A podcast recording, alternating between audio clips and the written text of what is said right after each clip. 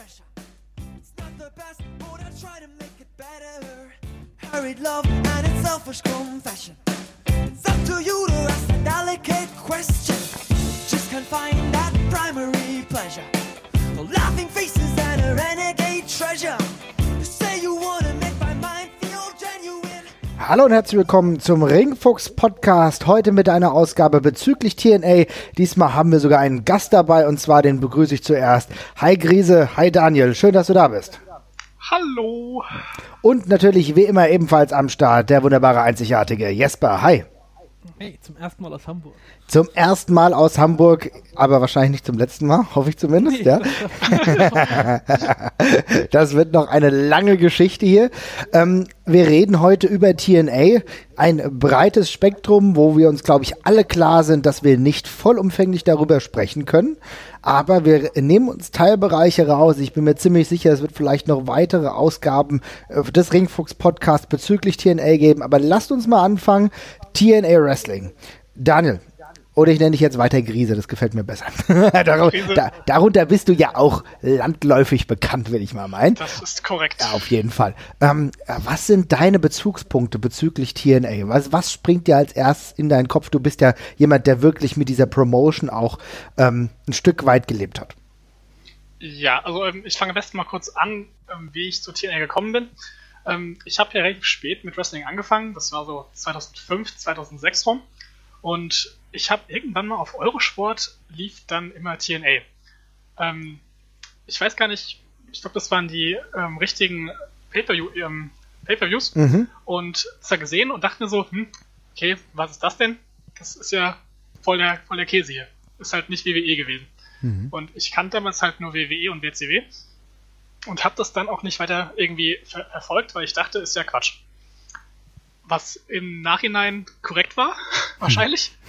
Äh, ähm, und dann irgendwann später habe ich auf einer WWE-Seite gelesen, dass es jetzt die TNA-Ausgaben zum kostenlosen Download bei TNA-Fans.de gibt. Die wurden ja damals noch von Bonds und JFK kommentiert und online gestellt. Also es war auch legal alles damals. Und im Endeffekt kam ich dann so zu TNA, weil das meine einzige Bezugsmöglichkeit für Wrestling war. Also ich kannte mich damals nicht so aus mit 13 und äh, habe das dann so bezogen. Und da das meine einzige Quelle quasi war für Wrestling, habe ich dann viel TNA geschaut. Und fand es auch damals ziemlich cool sogar. Also damals. Ja, du bist dann gerade in die Zeit reingekommen, du hast gesagt 2006 hast du gemeint, ne? 2006 hast du- 2005, 2006, das, das, Ja. das muss kurz be be bevor Christian Cage gekomung ist gewesen Ah, sein. okay, natürlich auch eine Also sehr ich- pr- prägende Ja. Ära, ja. Mhm. Ja, also ich habe mich bei TNA-Fans angemeldet am 31.12.2015, äh, 15, 2005. Mhm. Tatsächlich. Okay. Und äh, wa- wa- was hat dich daran äh, gleich erstmal festgehalten? Weil es gibt ja immer so Punkte, die einen dann schon grabben, wo du dann sagst, okay, du bleibst dabei. Ich meine, ich weiß nicht, ob es der deutsche Kommentar war, aber äh, also was war vom Produkt das war, wo du gesagt hast, okay, dabei bleibe ich jetzt erstmal. Christian war der Grund. Also ich war Aha. großer Christian-Fan, damals noch. Und dann ist er da quasi rüber gewechselt. Und das war dann für mich ein großer Be Bezugspunkt, Mhm. dass ich das alles ziemlich cool fand. Ich weiß halt leider nicht mehr genau, was zuerst da war. Ob Christian zuerst da war oder ob ich zuerst die TNA-Ausgaben gesehen habe. Das vermischt sich in meinem Kopf ein bisschen. Aber er war so der Eckpfeiler, warum ich überhaupt TNA weitergeschaut habe. Okay. Und ähm, Jesper, wie war das bei dir? Was ist dein Bezugspunkt zu TNA? Hast du das großartig verfolgt oder ist es für dich nie so ein Thema gewesen? Mm, Ich habe das damals, glaube ich, zum ersten Mal eher am Rande mitbekommen. Und das war eben noch zu den Zeiten von diesen äh, Weekly Pay-Per-Views, die man dann halt irgendwie hier und da mal so aufgeschnappt hat und sich ein bisschen gefragt hat, was eigentlich ein Konzept von Weekly Pay-Per-Views ist, was erstmal so als Wrestling-Fan eine ungewohnte Sache ist, finde ich. Ähm, und habe das da hier und da mal mitbekommen und eigentlich habe ich mich erst angefangen damit zu beschäftigen, als dann so die ersten Indie-Darlings, also CM Punk und, und Raven und sowas, dann mal irgendwie ihre ersten Auftritte da so hatten. Da habe ich dann hier und da mal reingeschaut und dann die nächstgrößeren Bezugspunkte müssten dann eigentlich zur gleichen Zeit gewesen sein wie bei Grise auch. Also so richtig drauf geachtet habe ich eigentlich erst wieder, als er noch bei Christian, äh, Christian gekommen ist. Mhm. Äh, und bei den nächsten größeren Verpflichtungen ich dann eben aufgehorcht habe. Okay. Ähm, bis dahin war das aber eigentlich eine relativ neutrale Geschichte für mich und ich habe das einfach nicht groß verfolgt, weil mich auch der Kader jetzt nicht so groß angesprochen hat und so. Und irgendwie war es für mich damals so, ja, so ein komischer Mittelweg zwischen WWE und den Independents, die es damals gab. Was, glaube ich, ein Theme ist, auf das ich hier noch sehr viel eingehen werde. Ja. ähm, und hat mir irgendwie von beidem nicht so das richtig Gute mitgegeben. Und ja, dem, dementsprechend habe ich es halt nicht so riesig verfolgt. Okay. Also ich will noch mal ganz kurz festhalten, wir haben ja hier auch äh, Hörer, die beispielsweise eher nur das WWE-Produkt kennen oder eigentlich Mhm. mittlerweile aus dem Wrestling schon ein bisschen sich entfernt haben, vielleicht durch unseren Podcast, aber vielleicht doch wieder öfter mal äh, reinschauen. Ähm, das muss ich mal ganz kurz festhalten. TNA ist eine Liga, die 2002 gestartet ist, damals noch unter dem NWA-Schirm, also National Wrestling Alliance, ähm, haben bis 2004 kooperiert. Das heißt, dass der World Title bei TNA, also TNA Total Non-Stop Action, ausgetragen wurde. Also alle Titel, alle NWA-Titel waren da. Diejenigen, es gab dann äh, später noch einen Zusatz und das war der X-Division-Title, ein Titel, über den wir auf jeden Fall noch zu sprechen kommen, einer wahrscheinlich der markantesten Punkte. Ähm, äh, Total Non-Stop Action hat angefangen, wie du es eben schon richtig gesagt hast, nicht mit einem üblichen Konzept der äh, wöchentlichen TV-Show, das kam erst später mit Impact hinzu. Ich glaube, Impact war, wenn ich das richtig im Kopf habe, 2004 erst. Also das heißt, als man sich von NWA eigentlich schon mehr oder weniger entfernt hatte. Es gab dieses wöchentliche Pay-per-view-Konzept. Ja, äh, es ließ aufhorchen, denn es war natürlich was Ungewöhnliches. Wir kennen alle das Pay-per-view-Konzept über Jahre hinweg als ähm, Großveranstaltung, als dickes Ding, wo die wöchentlichen Shows hinführen, ja. Und jetzt hast du eine Promotion, die plötzlich Woche für Woche was bringt und das Lustige war oder das Interessante für mich damals, also ich muss sagen, ich habe aufgehorcht und ich fand es extrem spannend. Ich fand, es war schon eine extrem spannende Zeit, denn du wusstest, es gibt genügend Talente. Es gibt genügend Talents, die irgendwo in der WWE jetzt nicht angekommen sind, die es momentan in den Indies eher herumtreibt. Viele WCW-Talente, auch viel Indies. Und da hat sich natürlich TNA dran bedient. Und du wusstest oftmals auch nicht, was passiert denn überhaupt? Was kommt jetzt als nächstes? Also es war oftmals eine richtige Überraschungskiste. Du hattest in gewisser Art und Weise schon einen roten Faden, aber es gab auch viele Storylines, die angeschoben wurden, dann plötzlich auch wieder beendet wurden. Also da, das waren so die Anfänge, ja. Und bis 2004, glaube ich, ging das auch mit dem, ich bin mir nicht ganz sicher, Zweiter- Doch, 2004 müsste es sein. Ne, ja, genau, ging mit diesem Konzept los. Und es war auf jeden Fall eine sehr, sehr spannende Zeit. Äh, Jetzt wollte ich dich gar nicht abcutten. Wolltest du noch dazu was sagen? Ich wollte jetzt nur mal eine kurze Einführung geben. Nö, nö, es ist schon okay so. Also ich, äh, ich hätte jetzt als auch nicht schöner zusammenfassen können. Es war halt ein sehr ungewohntes Konzept. Ich fand es auch eher tatsächlich, also ich fand das, ich finde das gar nicht schlecht. Ich habe keine Mhm. Ahnung, ob man das in irgendeiner Form rentabel machen kann, weil ich würde den Teufel tun, mir wöchentlich ein Pay-Per-View zu kaufen, aber wenn das eine Weile für die in, funktioniert hat, was auch immer das heißt, äh, ist ja in Ordnung. Ich fand, es war nur sehr ungewöhnlich und man hat eben damals ein bisschen verwirrt drauf geguckt. So. Ja, auf jeden Fall. Und das hat eben, ja, Impact Wrestling, ich glaube, wir sollten den heutigen Namen ja auch nochmal auch noch mal nennen, vielleicht, weil TNA heißt es ja Gott sei Dank gar nicht mehr. Hat es damals für mich eben relativ aus der Masse rausstechen lassen, auf jeden Fall. Mhm. Ja, und es gibt ja einige Punkte, die im Laufe der Jahre TNA oder jetzt Impact Wrestling zu etwas schon Besonderem gemacht haben. Also wir haben ja jetzt eben diese Weekly Pay-Per-Views angesprochen. 2004 ging es dann los mit Impact, der Hauptsendung, der Haupt-Weekly-Sendung im Grunde.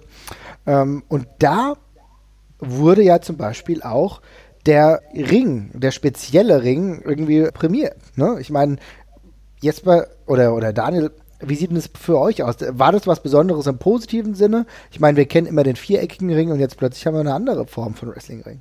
Ja, ich fand das schon ziemlich cool. Aber ich hatte halt auch zu dem Zeitpunkt auch einfach nicht viel Vergleichsmöglichkeiten mit anderem Wrestling halt großartig, ne? Mhm. Also, es war halt anders.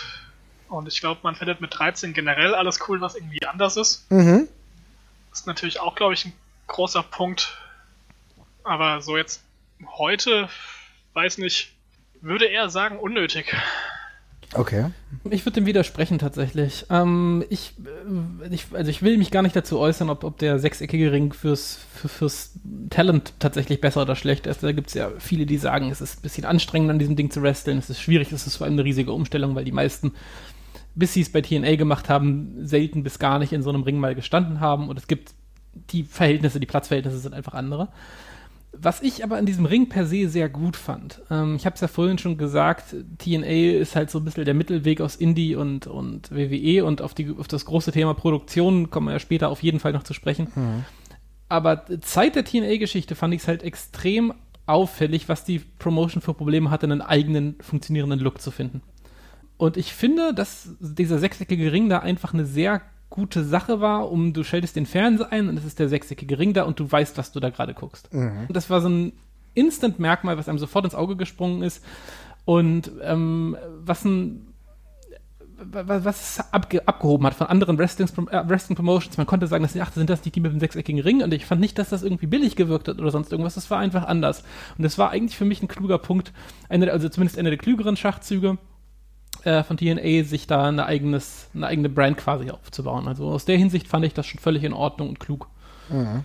Es ist wirklich interessant zu sehen, ähm, wie ihr das jetzt auch bewertet. Bei mir war es nämlich ganz genauso und es, ich kann immer noch keine eindeutige Meinung dazu finden. Es ist nämlich so, dass ich auf der einen Seite wirklich dahingehend schon eine Art Traditionalist bin und eigentlich den viereckigen Ring einfach wirklich schöner finde. Aber ich erkenne trotzdem, dass du eine gewisse Uniqueness hinbekommen musst als Wrestling-Liga und ich weiß, dass das das erschaffen hat und das da die Möglichkeit gegeben hat. Und gerade in Kombination mit dem Talent, was da war, denn, seien wir ehrlich, dieser Six-Sided Ring hat die Möglichkeit für die X-Division gegeben, nochmal herauszustechen. Ja, auf jeden Fall. Und wie gesagt, es ist halt ja auch eine, eine finanzielle Frage, welche Möglichkeiten man sonst hat, um sich herauszustellen optisch. Mhm. Ne? Also wie, ähm, dass man an die WWE-Production nicht rankommen wird, liegt auf der Hand. Das liegt sowohl am finanziellen als auch an den Leuten, die das machen. Und ich finde, das ist ein ein kluges Mittel, mit dem man das eben sehr gut aufgreifen kann. Und wie du schon ganz gesagt hast, das unterstreicht eben auch diesen schnellen, edgy Charakter von der X-Division ganz wunderbar. Mhm. Und ist einer der wenigen Punkte, wo ich wirklich sage, da haben sie das mal konkurrent durchgezogen. Also, wie gesagt, mich muss man selber gar nicht gut finden. Ich, mir gefällt der viereckige Ring visuell auch besser, hat was Erhabeneres als das ja. sechseckige Ding. Aber für das, was das TNA da gemacht hat und was es da eine Zeit lang darstellen wollte, war das ideal. Und ähm, also das finde ich zum Beispiel viel besser als den ursprünglichen dummen Namen. Also der TNA-Name, ja. das war ja also laut, laut, laut Vince Russo auch eine Kreation von ihm, eben mit Anspielung auf Tits and Ass mal wieder. Ist ja sehr, sehr edgy. Und äh, diese Art von Edginess habe ich bei TNA eigentlich ehrlich gesagt sehr, sehr selten gesehen, dass man irgendwie bes besonders ähm, anstößig oder, oder viel mit, weiß ich nicht, dreckigen Storylines oder sowas aufgefallen ist. Mhm. Gab es auch, aber war für mich nie das Bezeichnende von TNA. Nee, stimmt, ja. Aber dieser edgy Charakter kam halt durch diesen sechseckigen Ring ganz gut rüber, zum mhm. Beispiel. Und das war ein Punkt, wo ich, wo ich sage, dass, damit ist es gut unterstrichen. Das macht schon Sinn. Ja. ja, genau. Und wenn wir uns aber mal angucken, wie hat sich denn jetzt mal am Anfang zumindest, aber eigentlich nie, war es nicht nur am Anfang, so die ganze Zeit, wenn ich mir das Roster angucke, was immens groß ist, müsst ihr überlegen, die Liga gibt es halt jetzt schon 16 Jahre lang, natürlich mit unterschiedlichem Namen, aber 16 Jahre. Das ist länger als äh, ja die ECWs zum Beispiel gegeben hat. Ja, also ich meine im Endeffekt reden oder auch eigentlich selbst die WCW in dieser Form mhm. hat es auch nicht so lange gegeben. Ja, also ähm, trotzdem müssen wir leider sagen, TNA hat nie den Status gehabt wie die WCW teilweise. Das heißt, diese Konkurrenzsituation, die es mit der WWF gab, die war nie im gleichen Maße da wie bei der WCW. Aber trotzdem hat TNA auch schon interessante Punkte gehabt. Ich will aber noch mal ganz kurz zu dem ähm, Roster kommen, was ich jetzt eigentlich schon angesprochen habe. Also das Roster, das hat ja ähm, Grise schon angesprochen oder auch äh, Jesper du ja auch hat sich eigentlich zusammengesetzt aus einem, also, also es war irgendwie eine merkwürdige Kombination, denn du hattest irgendwie sehr viele ehemalige ECW-Stars, ja, also äh, Raven, selbst auch Justin Credible, also die irgendwann auch mal WWF-Stints, WWE-Stints hatten, aber dann irgendwie nicht so lange erfolgreich waren und die haben dann oftmals, oder alte WCW-Stars, die haben oftmals eigentlich ihre Fäden von früher aufgewärmt. Also so kam es mir vor. Ich erinnere mich da ganz markant an eine Storyline. Einmal mit Rave und DDP, das war damals eine WCW-Fäde. Dann Justin Credible und Raven. Also da waren sehr viele Dinge, die einfach wieder aufgewärmt wurden. Oder habe ich da einen verzerrten Blick drauf? Ja, also ich habe das auch so in Erinnerung. Also ich habe immer das Gefühl gehabt, dass TNA eigentlich einfach die Sachen immer aufgegriffen hat, die mal irgendwo anders schon passiert sind. Und das ja. war für mich auch tatsächlich ein ganz äh, krasser Grund für diesen Billo-Eindruck, den ich davon am Anfang hatte. Es war viel Zitat und viel Hochziehen in der WWE immer dabei. Und mhm. ähm, ja, das würde ich definitiv so sehen. Ich habe jetzt auch, kann es jetzt auch nicht empirisch belegen, aber auch die ganzen Geschichten um Raven waren auch in meinen Augen immer wieder diese aufgewärmten alten Sachen zum Beispiel damals. Und ja.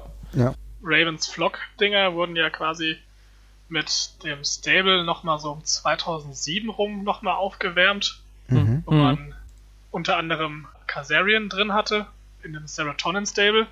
Mhm. Was Ach, genau, auch, Serotonin. Ich habe ich hab gerade schon Ja. überlegt, wie es hieß, ja. Ich glaube, es hieß Serotonin. Ja, ja, hast du hast recht, du hast recht. Und ähm, es war alles auch gut, gut gemacht halt, ne? Also das, aber es war einfach nichts Neues. So. Für mich war es was Neues. Mhm. Ich, kann, ich kannte ja das, den ganzen Kram vorher nicht. Aber für alle anderen, I don't know. Ist halt lustig, ne? Ist so die dritte Auflage im Endeffekt gewesen, wenn wir uns jetzt an dem Serotonin festhalten, wenn du überlegst, du hast zuerst bei der äh, ECW Ravens Nest gehabt, äh, bist dann zu Ravens Flocke der WCW gegangen und dann hast du das gleiche mit einem veränderten Namen dann noch bei TNA gemacht, ne? Ja. Ja, also es ist im Endeffekt schon ein bisschen schwierig. Ich meine, es gab halt wirklich alte Wrestler, die irgendwie jetzt revitalisiert wurden. Da kommen wir gleich wahrscheinlich noch drauf zu sprechen, weil die, glaube ich, auch so ein bisschen dem Ganzen Todesstoß gegeben haben. Todesstoß relativ gesehen, weil es die Liga ja immer noch gibt, aber die auf jeden Fall das Ding nicht so haben wachsen lassen, wie man sich das vorgestellt hat. Aber ich würde jetzt euch mal fragen. Fangen wir erstmal mit positiven Dingen an. Jeder nennt am besten mal eins. Was bleibt euch enorm positiv in Erinnerung? lass ich Krise mal den Vortritt. Also ich habe mir hier eine Auflistung gemacht Mhm. und habe hier mehrere Punkte. Aber ich fange mal mit dem ersten einfach an. Und Ja. zwar ist es die Matchqualität Mitte der 2000er. Mhm. Also das hat ja jetzt in den 2010er Jahren stark abgenommen. Aber Wenn man sich mal den Matchguide anguckt bei äh, cagematch.de, Mhm. da ist die Top 10 sind rein Matches von 2002 bis 2006. Ja. Und in, ich glaube, in sieben Stück ist AJ Styles dabei.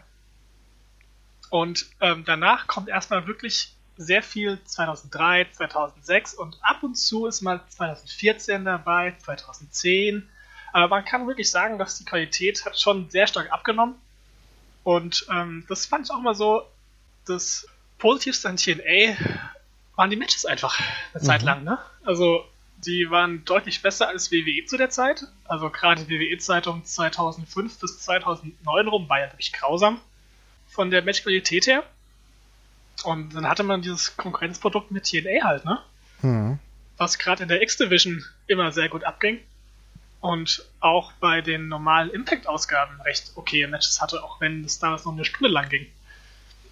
Ja, das ist ein sehr interessanter Punkt. Also gerade die Matchqualität. Also ich habe so das Gefühl gehabt, und ich habe es mir auch aufgeschrieben, dass die Matchqualität so circa 2008 ziemlich nach unten gegangen ist. Ähm, es kann schon ein bisschen früher gewesen sein, aber da ist es mir halt äh, enorm aufgefallen. Aber in der Zeit zuvor, gebe ich dir vollkommen recht, da waren viele Dinge dabei, die einfach enorm auch innovativ waren, die du noch nicht auf einem großen äh, Feld gesehen hast. Da war natürlich AJ Styles, AJ Styles übrigens einer der absolut ersten eigenen, mehr oder weniger eigenen Stars, die es natürlich bei Ring of Honor gab, ja, aber es war trotzdem irgendwie auch so ein TNA Original, würde ich einfach sagen, weil er von Anfang an eigentlich dabei war. Er hat ja. äh, so ein, zwei Monate noch bei der äh, WCW gewrestelt, aber da ja nicht so ganz großes, logischerweise Exposure bekommen, aber bei TNA ging es dann richtig rund und da wurde er richtig eingebunden. Und relativ früh natürlich auch schon Samoa Joe, der natürlich auch bekannt von Ring of Honor war. Oder Christopher Daniels. Aber die Leute haben da nochmal ein anderes Exposure bekommen und die haben ein für alle Mal, haben die regelmäßig die Hütte niedergebrannt. Ja, da würde ich gleich einhaken, weil Ja. das ist genau der Punkt, den ich mir aufgeschrieben hatte. Ich hatte mir erst aufgeschrieben, den Punkt musste ich dann revidieren, ähm, dass sie es eben sehr gut verstanden haben, äh, ja, die Indie-Stars auf eine, ja, nicht auf die große Bühne, aber eben auf die nächstgrößere Bühne zu, zu, zu bringen und einzusetzen. Da sich die Leute auszusuchen, von denen man dann schon sagen konnte, okay, die kann man so ins Fernsehen packen, die funktionieren sofort und das haben sie sehr gut gemacht. Aber dann ist mir aufgefallen, das ist eigentlich für mich gar kein durchgehendes Merkmal dieser Promotion, sondern eigentlich haben sie das einmal im großen Stil geschafft, eben genau mit dem Jahrgang, den du gerade erwähnt hast, mit Samoa Joe, AJ Styles, Christopher Daniels, auch wenn die nicht alle gleichzeitig kamen. Aber einmal haben sie eben diesen riesigen Intake an Leuten gehabt und haben sich da wirklich gute Leute rausgesucht und das vermengt mit sehr guten, äh, unverbrauchten Talent eben auch mit James Storm und Chris Harris und sowas, die damals eben neu waren, aber die sie auch schnell geschafft haben zu etablieren. Genau wie P.T. Williams. Aber das hatte dann halt auch irgendwann wieder schnell ein Ende und danach kommt das halt, finde ich, vor allem nur noch sehr singulär vor, dass sie mal sich irgendwie Neues dazu holen, das Talent von dem richtig erkennen und das konsequent mit dem durchziehen. Da fallen mir ja, aus dem Stegreif vielleicht noch zwei, drei Namen ein oder so, mit denen sie das dann in der Restgeschichte gemacht haben, finde ich. Aber dieser eine, ja, dieser eine Jahrgang, den sie aufgreifen und zu was wirklich Tollem verarbeiten, davon zerrt die Promotion ja bis heute. Also ich meine, Leute wie James Storm oder so, das darf man jetzt nicht vergessen, die sind auch noch bis dieses Jahr eben da gewesen, ne? Oder dieses oder Ende letzten Jahres? Dieses Jahr war es noch, glaube ich. Dieses ne? Jahr, ja. ja, dieses Jahr. Also da sind immer noch die Überbleibsel aus der Zeit drin gewesen und ähm, auch das Prestige, was eben Samoa Joe und AJ Styles damit aufgebaut haben, das ist immer noch das, worauf die Promotion gerade steht, ja, und auch das Im äh, sich ihr Image noch von ableitet. Und das ist eben, das war eben eine richtig starke Zeit und da haben sie eben den Markt, den Indie-Markt gut analysiert und die Leute sich wirklich rausgepickt, ähm, die eben auch im Fernsehen bestehen konnten. Und das ist halt ein extrem guter Punkt. Also es ist ja nichts anderes als das, was die WWE heute mit NXT im Grunde macht. Mhm. Ähm, aber damals war es eben neu. Also damals hatten wir diesen, das darf man ja auch nicht vergessen, damals war, eine, war ja eine, zumindest eine äh, vermutete riesige Lücke zwischen Independent Wrestling und Fernsehwrestling da. Ne? Also wir haben immer gesagt, ja, die ganzen Indie-Leute, die schaffen sowieso nicht ins Fernsehen. Äh, mit Fernsehen damals eben WWE gemeint. Und TNA hat es eben damals gezeigt, dass es mit diesen Leuten eben doch geht und, und auch gut ankommen kann. Mhm. Ja, das stimmt. Und ähm, was aber auch dem Ganzen einfach wirklich sehr, sehr gut geholfen hat, war die Tatsache, dass sie einen Gürtel etabliert haben, der so ähm, zwischen den Welten geschwebt hat. Er hat ja auch keine feste Gewichtsklasse gehabt, aber er hat den Boden bereitet dafür, dass die Leute, die wir jetzt gerade genannt haben, sich dementsprechend entfalten konnten. Den X-Division-Title, das war für mich, glaube ich, das war auf der einen Seite war es sehr innovativ und auf der anderen Seite war es die Möglichkeit, eine andere Klasse von Wrestler Exposure zu geben, trotz der Tatsache, dass du noch einen World Title hattest, weil ich muss ganz ehrlich sagen, das TNA World Title Picture fand ich selbst zu der Hochzeit oftmals uninteressant. Da hat äh, Grise eben schon einen richtigen Punkt gesagt bei Christian. Christian hat ja dann um den World Title gekämpft, da war es wieder anders. Aber dürfen nicht vernachlässigen, dass die World Heavyweight Division von TNA oftmals durch Langeweile geprägt war, die einen Namen trägt, Jeff Jarrett, der über viele Jahre hier der Blockwart war und ehrlich gesagt Leute ähnlich genervt hat, zumindest mich ähnlich genervt hat, wie, wie die elendigen Zeiten, wo, wo Randy Orton und John Cena die ganze Zeit gegeneinander gewrestelt haben in der WWE. Ja, gar keine Frage.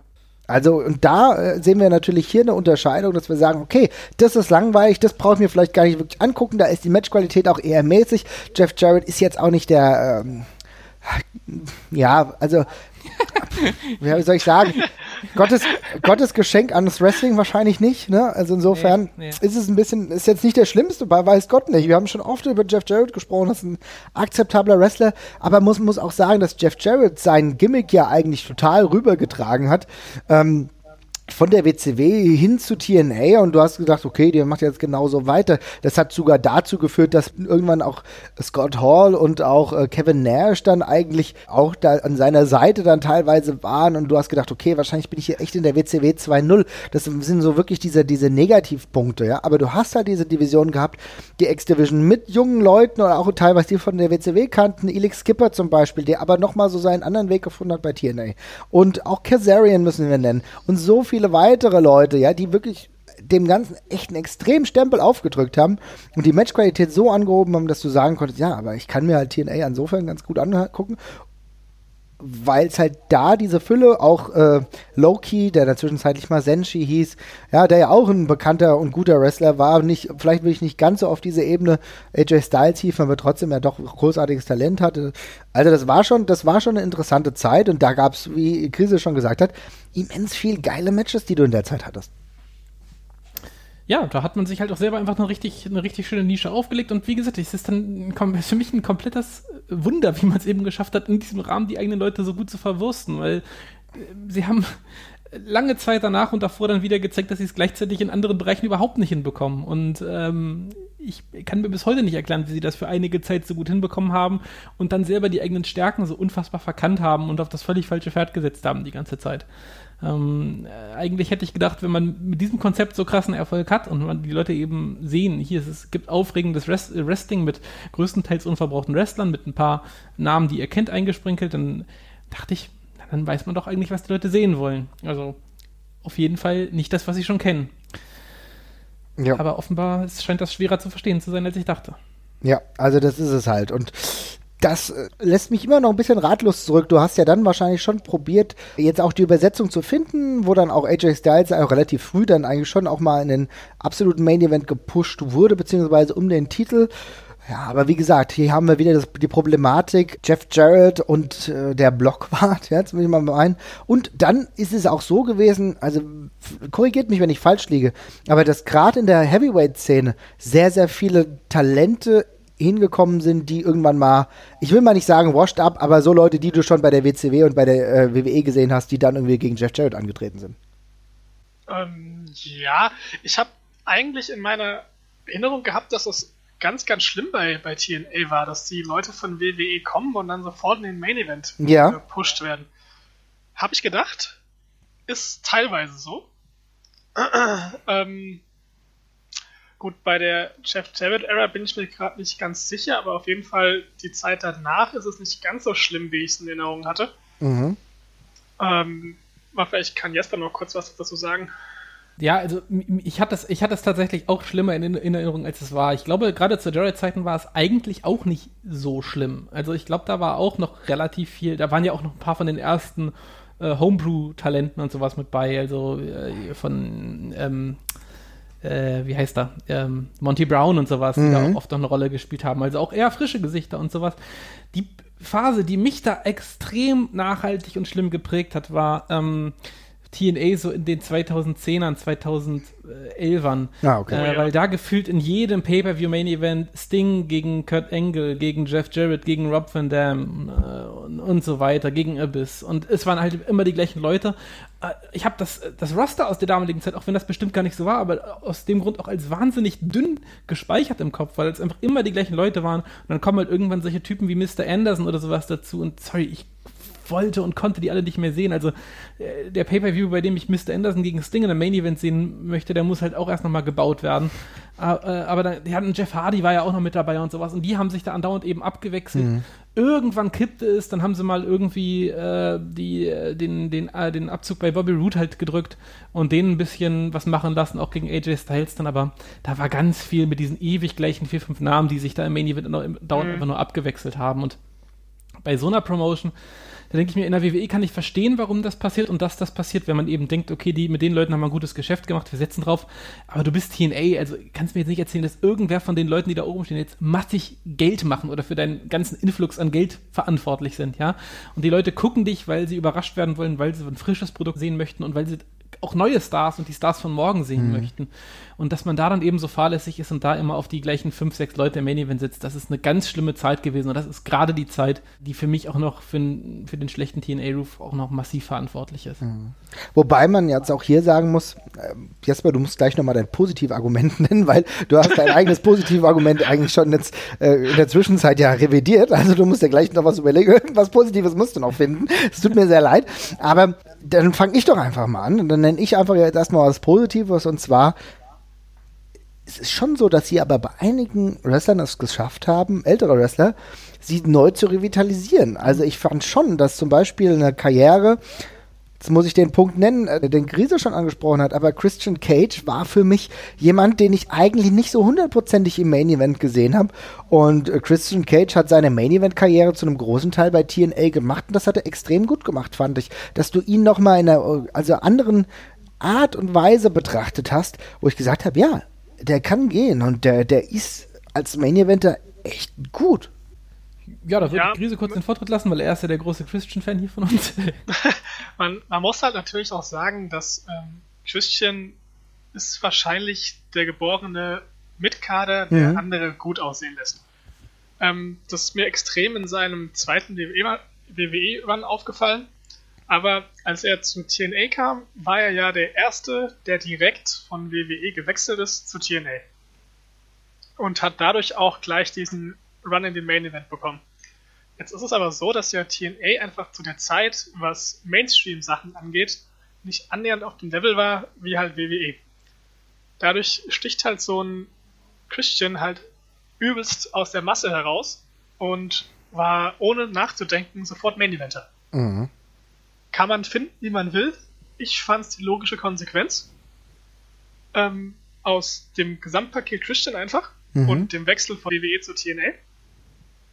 Aber ich weiß wirklich nicht, ob man aus ihm mehr gemacht hat, als er ist. Ich glaube einfach, dass die Höhe, die man bei TNA irgendwie ähm, sich holen muss, einfach nicht so hoch ist wie bei WWE. Das, ich habe witzigerweise genau den gleichen Gedanken gegangen gehabt. Ich habe mir auch am Anfang aufgeschrieben, dass es halt das TNA ein guter Ort war, um diesen zweiten Frühling zu bekommen. Mhm. Äh, oder dass die Wrestler sich neu erfinden und danach, ich bin irgendwann zu dem gleichen Schluss gekommen wie Grise, dass ich einfach glaube, die Bühne ist eine andere und man sieht auf der Bühne einfach ein bisschen besser aus, wenn man mit dem Background kommt.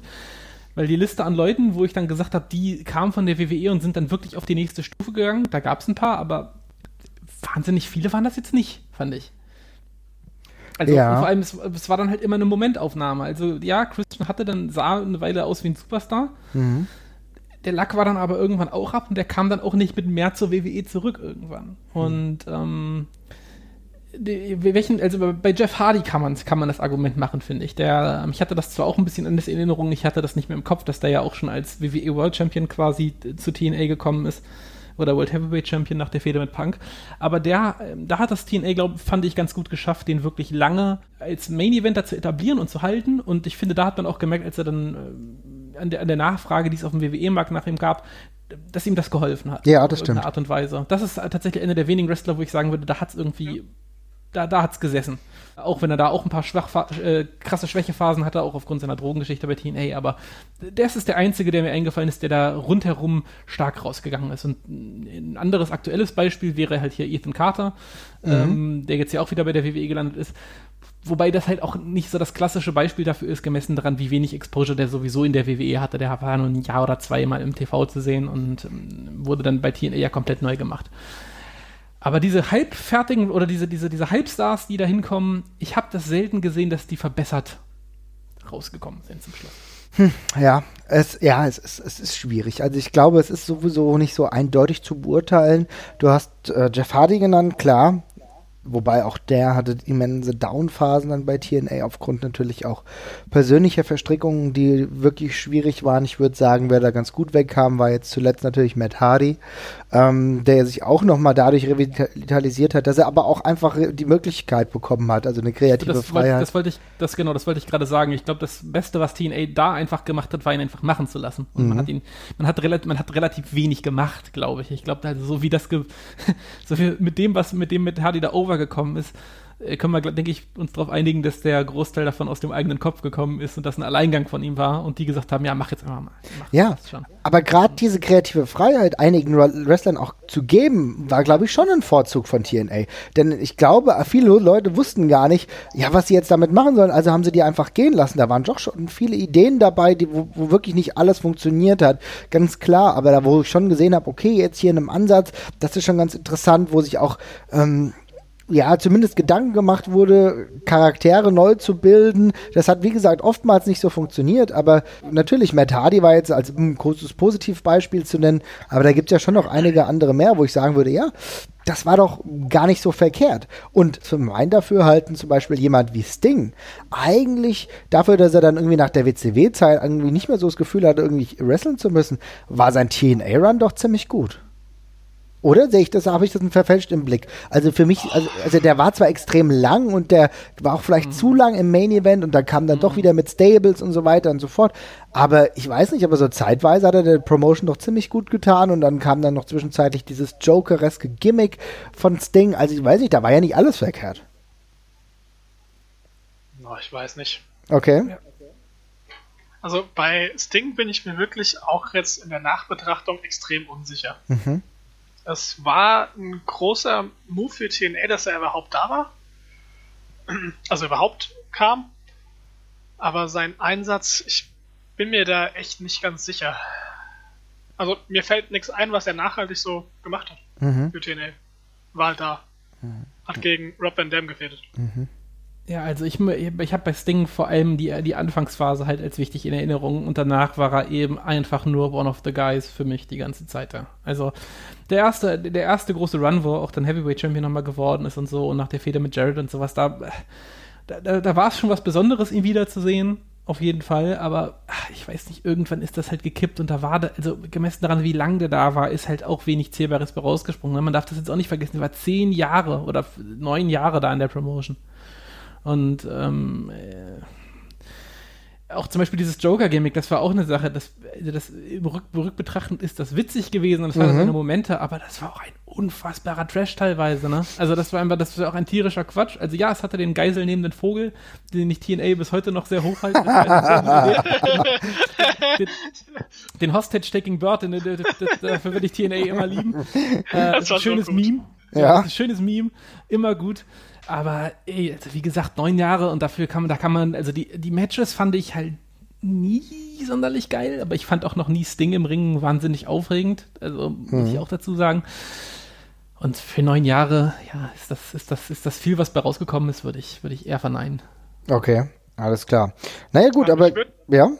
Ich würde mal gerne kurz einhaken zu dem Thema äh, Wrestler, die besser geworden sind bei TNA als bei WWE, bevor wir eins weiterspringen. Ja.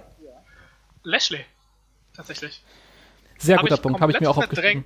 Mhm. Aber der war ja bei WWE, war er ja ziemlich schlecht. Da ja. war er grün, hatte wenig Erfahrung ja. und wurde gleich in den Main Event Spots reingehauen. Wie zum Beispiel bei WrestleMania in dieses Match mit Donald Trump. Ja, stimmt. Mhm. Aber er hat halt dann bei TNA einfach die Zeit bekommen, sich weiterzuentwickeln, hatte nicht sofort ähm, diese mega Main Event Spots mhm. und ist jetzt auch zu einem Main Eventer geworden, den ich ernst nehmen kann.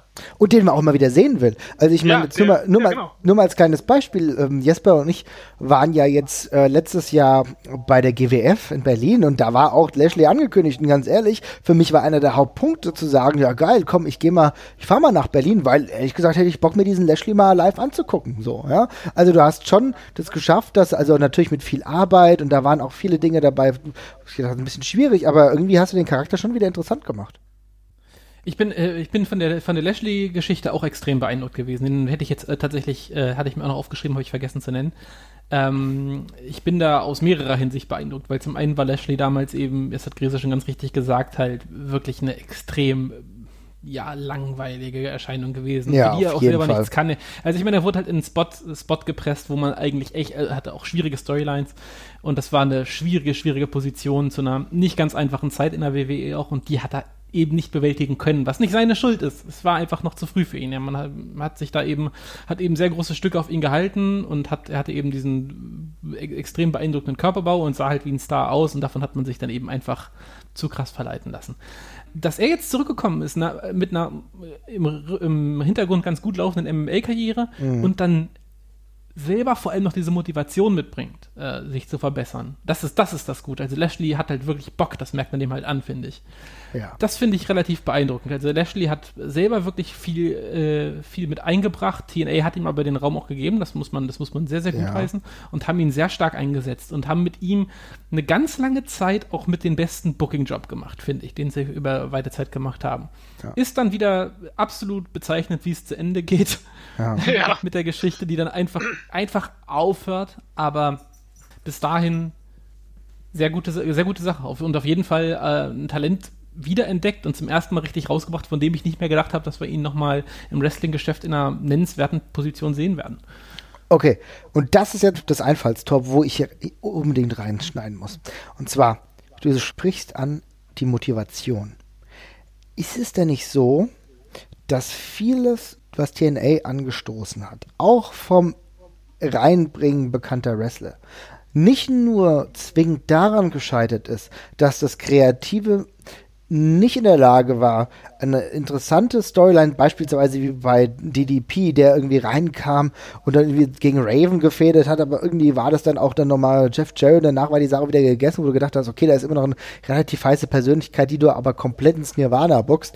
Aber ist es denn nicht oft, oft so gewesen, dass Wrestler an sich überhaupt keine Intention hatten, hier etwas zu kreieren? Also ich hatte voll oft das Gefühl, die Leute sind nur da, um sich den Paycheck abzuholen. Und bei Lashley beispielsweise war es so, da hast du gemerkt, oder EC3, da hast du gemerkt, die wollen gehen, die wollen den nächsten Step. Übrigens auch bei Leuten wie Doug Williams oder so, der natürlich eigentlich nie so wirklich den Spot bekommen hat und endlich mal dann bei TNA da war und mit seiner British Invasion Dinge probiert hat. Das mag dann vielleicht an der fehlenden Charaktertiefe gescheitert sein, aber immerhin war da mal ein bisschen was da, ja.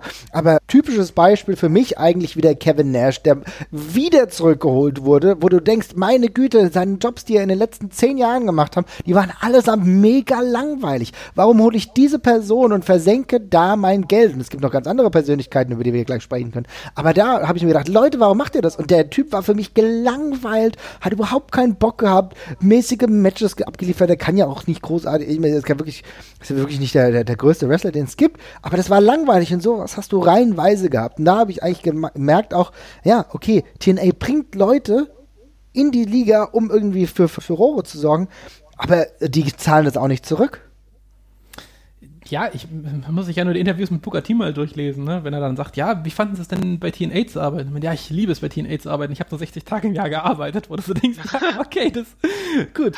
Ähm, ich glaube, das ist, also ich muss bei TNA muss ich immer an dieses eine Meme denken von dem Typen, der auf dem Fahrrad fährt, sich dann selber den Stock in die Speichen schiebt und ja. beschwert.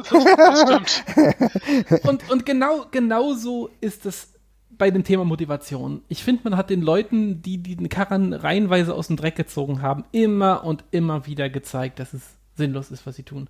Ähm, sei das, als sie damals, ja, als sie damals Hulk Hogan geholt haben und dergleichen und die ganzen Ex-WCWler, das, äh, da hat man immer gesagt, ja, vielleicht findet das auch ein AJ Styles oder sowas gut. Wir wissen aus Interviews, dass er das scheiße fand, ne? Mhm. Dass er selber gesagt hat, es war für mich damals ein ganz klares Zeichen, dass egal was wir hier machen und wie sehr wir uns anstrengen, dass das nichts bringt. Dixie ja, glaubt nicht, Dixie glaubt nicht, dass wir die sind, die, die, was die Leute sehen wollen. Sie möchte lieber WWE Light sein. Ich meine, das sind seine Worte, ja.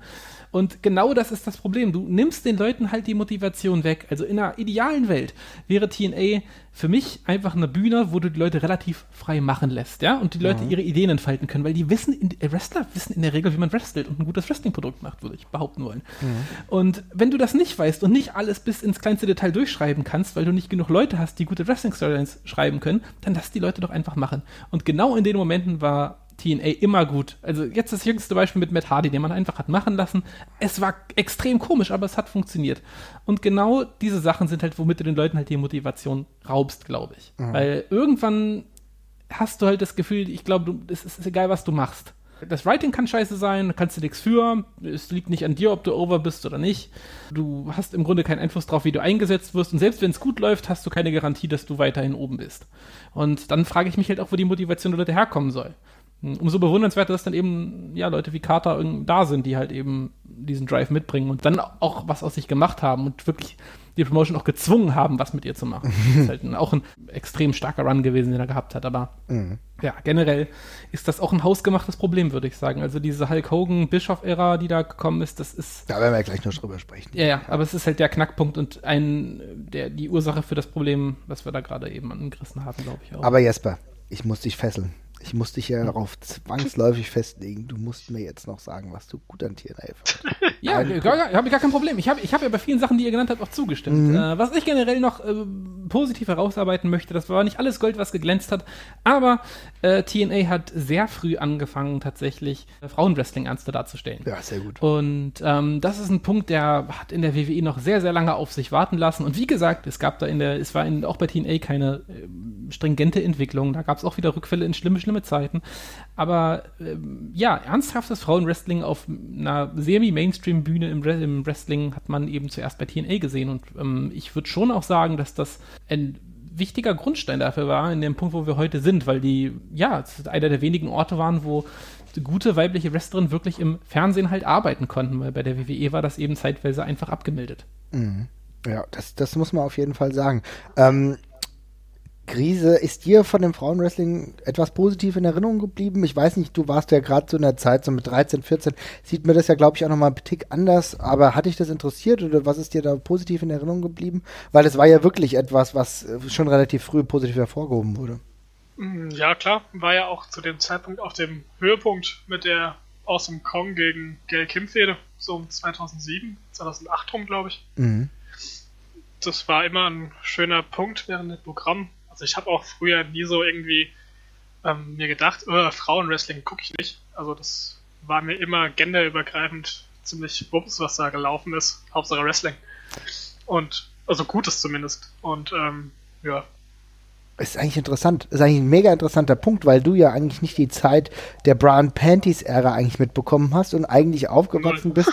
Ja, und eigentlich aufgewachsen bist in einer Zeit, wo halt Frauenwrestling und dann auch TNA gesehen hast, einfach ein wertiger Teil dieser Produktion war. Und dann ist es natürlich eine ganz andere Herangehensweise. Und dann gab es natürlich Leute wie Gail Kim, die eine richtig gute Wrestlerin ist.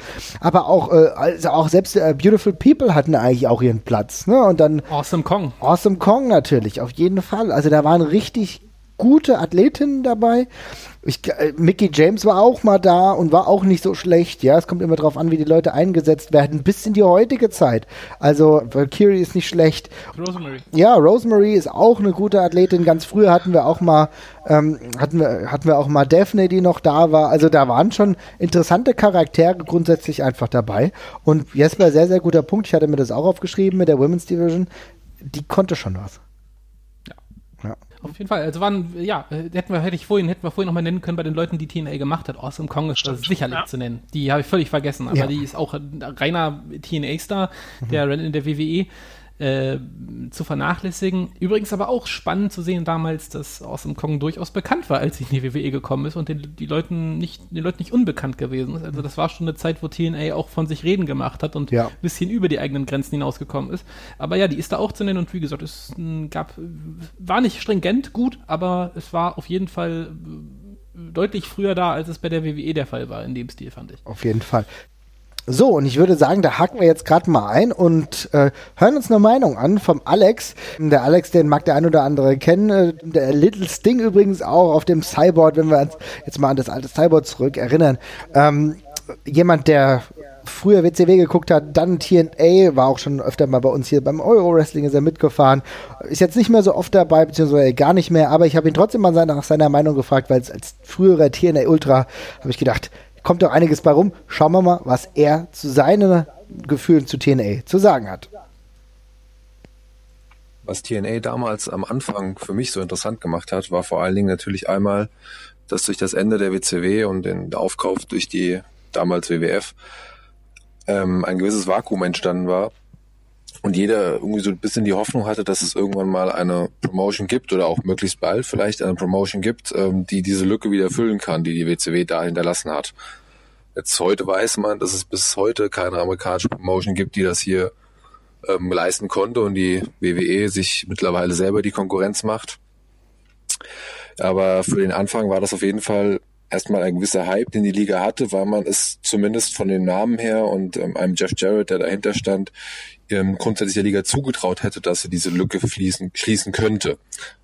Ähm, dann war es natürlich dann so, dass man, auch da ich zu der Zeit äh, viel Indie-Wrestling auch verfolgt habe, nicht nur alte WCW-Worker hatte, die sicherlich auch, aber eben auch viel an sich in Indie-Ligen bedient hat und da auch viele gute Leute mit in das Roster integriert hat und diesen vor allen Dingen auch einen ähm, Spot gegeben hat, der ihnen auch teilweise sehr also gerecht wurde um jetzt hier äh, zum Beispiel einen AJ Styles zu nennen, der von Anfang an bei der Promotion ähm, bei TNA dabei war und äh, lange, lange Zeit auch ein Zugpferd war und auch von Anfang an sehr gepusht worden ist, in dem Main Event stand und insgesamt die gesamte X-Division war natürlich ein ähm, wirkliches Schmankerl, was man da sagen muss, was wrestlerisch ähm, ganz großes Kino war.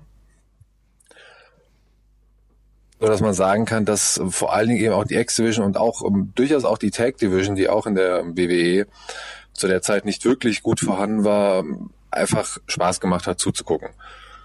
Man hatte immer wieder erfolgreiche Ansätze, man hat immer wieder frische Ansätze auch gehabt. Man ist dann leider immer etwas daran gescheitert, dass man das irgendwie im Endeffekt nicht komplett durchziehen konnte. Ähm, dass man auch teilweise den roten Faden etwas vermisst, vermisst hat und äh, das Gefühl hatte, dass teilweise ja zu viel ähm, ähm, noch am selben Tag vielleicht umgeschrieben wurde oder auch überhaupt erst geplant wurde.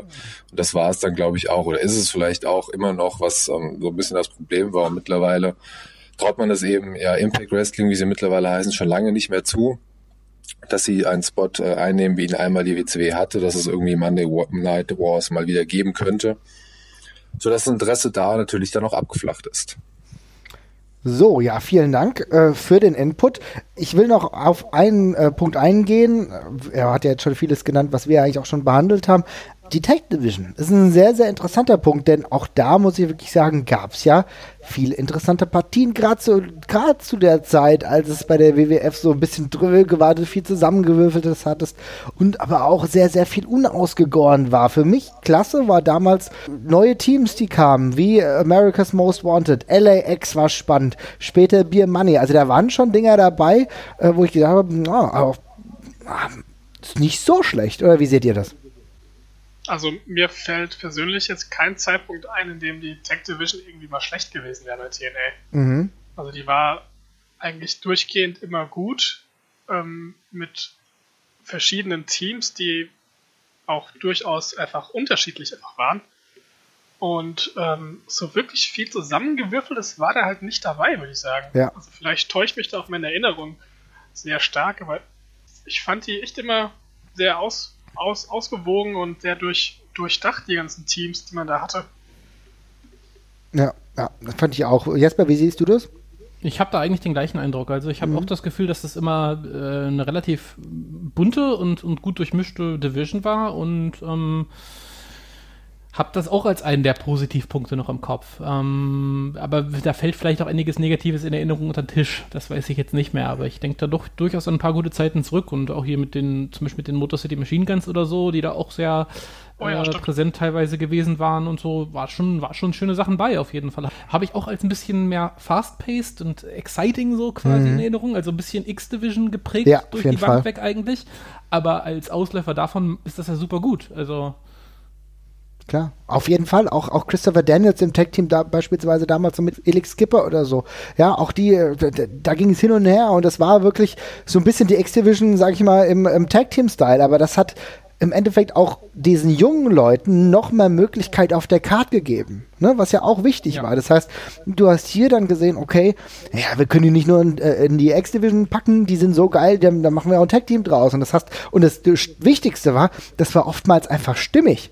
Also das war nicht so zusammengewürfelt, sondern das hat irgendwie so gewirkt, als war das in sich herausgekehrt und hat wirklich gut zusammengepasst. Und das war, fand ich, ein sehr, sehr großes Plus, was TNA da zeitweise hatte natürlich auch wieder mit, irgendwann später kam halt auch äh, die Dudley Boys. Aber selbst da, die äh, Team 3D hat sich ja teilweise auch da positiv hervorgetan. Die hatten dann teilweise dann auch wirklich Lust, ähm, hier aktiv zu werden. Also da waren schon gute Ansätze dabei. Deswegen, Alex, gut, dass du das genannt hast mit der Tag Team Division. Das hat dir halt wirklich Freude bereitet. Aber ist ja nicht alles geil bei TNA gewesen. Sonst würden wir hier nicht über eine Liga sprechen, die doch eher so am Rande ja, der Bedeutungslosigkeit, um es mal ganz böse zu sagen, schwebt, weil momentan en vogue ist ja Impact Wrestling nicht so hundertprozentig. Können wir gleich nochmal über Ausblick sprechen. Aber wir müssen auch über die negativen Dinge sprechen. Und ähm, da würde ich sagen, Grise, du musst ja auch was Negatives haben, so als Fan. Was tut dir weh? ähm, ich hoffe jetzt, dass ich keinem was wegnehme, aber ich fange mal einfach mit einem Punkt an, den ich mir aufgeschrieben habe, den vielleicht ihr nicht aufgeschrieben habt. Ähm, und zwar der Einsatz von Adam Pac-Man Jones. Mhm. Ähm, oh, sagt euch beiden was? Das ist mhm. sehr gut. Ja, ja, ja, ja. Wer es wir, nicht haben das, kennt, in, wir haben das auch in ja. irgendeiner Ausgabe von uns schon mal erwähnt am Rand. Das, das kann sogar ja. sein. Ähm, ja, erzähl, also, erzähl nochmal. Zur Erklärung, Pac-Man Jones ist eigentlich ein Footballspieler. Der wurde aber von der NFL für ein Jahr suspendiert und hatte dadurch zu viel Zeit. Also dachte sich wohl Dixie Carter und er, geil, wir machen was zusammen. Nun, er hat dann relativ schnell den Titel, den Tag Team Titel mit Ron Killings, also mit R Truth gewonnen. Und dann hat sich sein Team mal eingeschalten, wo er noch eigentlich unter Vertrag steht. Er ist ja nur suspendiert. Und die haben halt gesagt, ja nee, Wrestling machst du hier aber nicht. Ist ja viel zu gefährlich. Was ist passiert?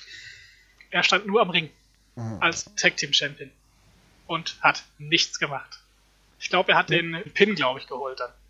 Genau, er hat ist einmal in, in den Ring reingegangen, hat den Pin geholt. Äh, das Verbot kam, glaube ich, auch, ja, kam von der NFL direkt, glaube ich, dass er nicht wresteln durfte, ne? Das kann war, sein, bin ich ganz ich glaub, sicher. Es war so, ich, ich glaube, es, war so, glaub, es war so eine Versicherungsgeschichte, weil die Spieler trotzdem alle versichert sind. Was du jetzt gar nicht erwähnt hast, weißt du, warum er suspendiert gewesen ist? Er war in eine Schießerei in einem Stripclub verwickelt. Aber da muss man natürlich so, da muss man natürlich so in, in, in Wrestling Promotion holen. Ja, das ähm, ist eine starke Geschichte nach wie vor. Also das ist wirklich. Ähm, es, also ich meine, es war halt so, dass es damals halt noch den, quasi den, den, den legalen äh, Battle nebenher gab und da eben aufgrund der äh, NFL versicherten äh, Vorschrift halt er nicht antreten durfte. Aber das sind halt auch Sachen, die kann man mal vorher klären, würde ich mal behaupten Das ist wollen. dieses typische TNA-Ding, was sich leider sehr oft durchzieht. Das hatte man jetzt auch vor kurzem mit Jim Cornette. Nachdem TNA, ich glaube, Tapings in Kanada abgehalten hat, ist Mhm. ihnen aufgefallen, dass Jim Cornette als die On, on Air, der Art General Manager, Mhm. Ja. ist ihnen aufgefallen, dass er gar nicht einreisen darf nach Kanada. Und er hat es ihnen wohl schon deutlich vorher gesagt und sie waren trotzdem immer noch sehr erschüttert, dass er nicht einreisen kann. Und entsprechend dann nicht bei den Tapings dabei sein konnte. Und das sind Sachen, wo ich mir denke, Ja, TNA, da, da, ey. da, davon, davon gibt es so wahnsinnig viele. Also, Ja. dass, man, dass, man, dass man Sachen schlecht und blöd bookt, ist, ist eine Geschichte. Dass man furchtbare Ideen hat, ist, ist, alles okay, ist alles irgendwie okay. Aber diese völlige Fahrlässigkeit, zumindest sich drum zu kümmern, ob die Leute, die man einstellt, bei einem arbeiten dürfen, das ist halt. Das ist an Fahrlässigkeit echt nicht zu überbieten. Ich kann mich auch noch wunderbar an diesen grausamen Moment erinnern. Einer meiner Wrestling-Hassmomente und gleichzeitig einer der Momente, die ich am meisten liebe, weil es so unfassbar awkward war, war die August First Warning jawohl. wo Tito Ortiz äh, nach Monate oder wochenlangen Teases endlich auf der TNA-Bildfläche aufgetaucht ist. Also er war der große Reveal hinter diesem August First Warning und stand dann einfach nur in einer ganz seltsamen Situation mit verschränkten Armen und sich sichtlich unwohl fühlend auf der Rampe und hat nichts getan. Und er war dann, keine Ahnung, ein oder zwei Wochen in der Promotion, bis ihm dann seine MMA-Heimat Bellator gesagt hat, nee, Wrestling machst du mal nicht. Und dann Das ist so war er super. wieder weg. So, das war, das sind Sachen, die klärt man vorher. Also, vor allem, wenn man den, wenn man, wenn man den in so eine, in so ein Major Announcement packt, was von vornherein eine furchtbare Idee ist, weil Tito Ortiz ist den Wrestling-Fans scheißegal, damit muss man sie nicht anteasern. Aber das sind, da gibt es so viele Fälle von, wo sie einfach de- dementsprechend furchtbare Fehler gemacht haben und äh, das ist einfach nur, ja, es ist grauenvoll. ähm, um dann nochmal diese Pac-Man Jones Storyline ähm, Ja. nochmal zum Ende zu bringen. Sie haben es dann so gemacht, dass er einfach nur noch der Platzhalter-Champion war und haben Consequences Creed da reingehauen.